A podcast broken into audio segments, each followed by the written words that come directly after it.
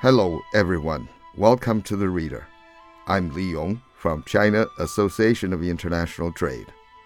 What I'm going to read for you today is selected from Work Together for a High Quality World Economy. This is a part of the speech by President Xi Jinping on global economy and international trade at the G20 summit on June the 28th, 2019.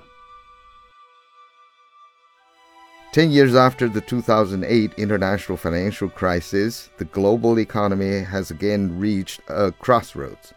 Protectionism and unilateralism are spreading, and trade and investment tensions are on the rise, causing disruptions to the global industrial chain and financial stability. The world economy faces more risks and uncertainties, dampening the confidence of international investors. The G20 is the premier forum for international economic cooperation. We, as the leaders of major economies, are duty bound to recalibrate the direction of the world economy and improve global governance at this critical juncture.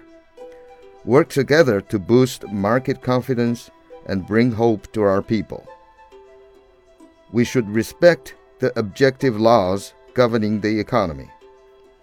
Economic operations have their underlying laws.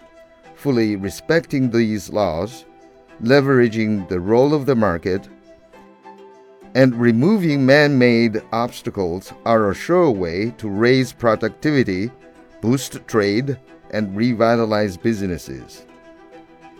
We need to follow the prevailing trend of development. The history of human society is a transition from isolation and exclusion to openness and integration, which is an unstoppable trend.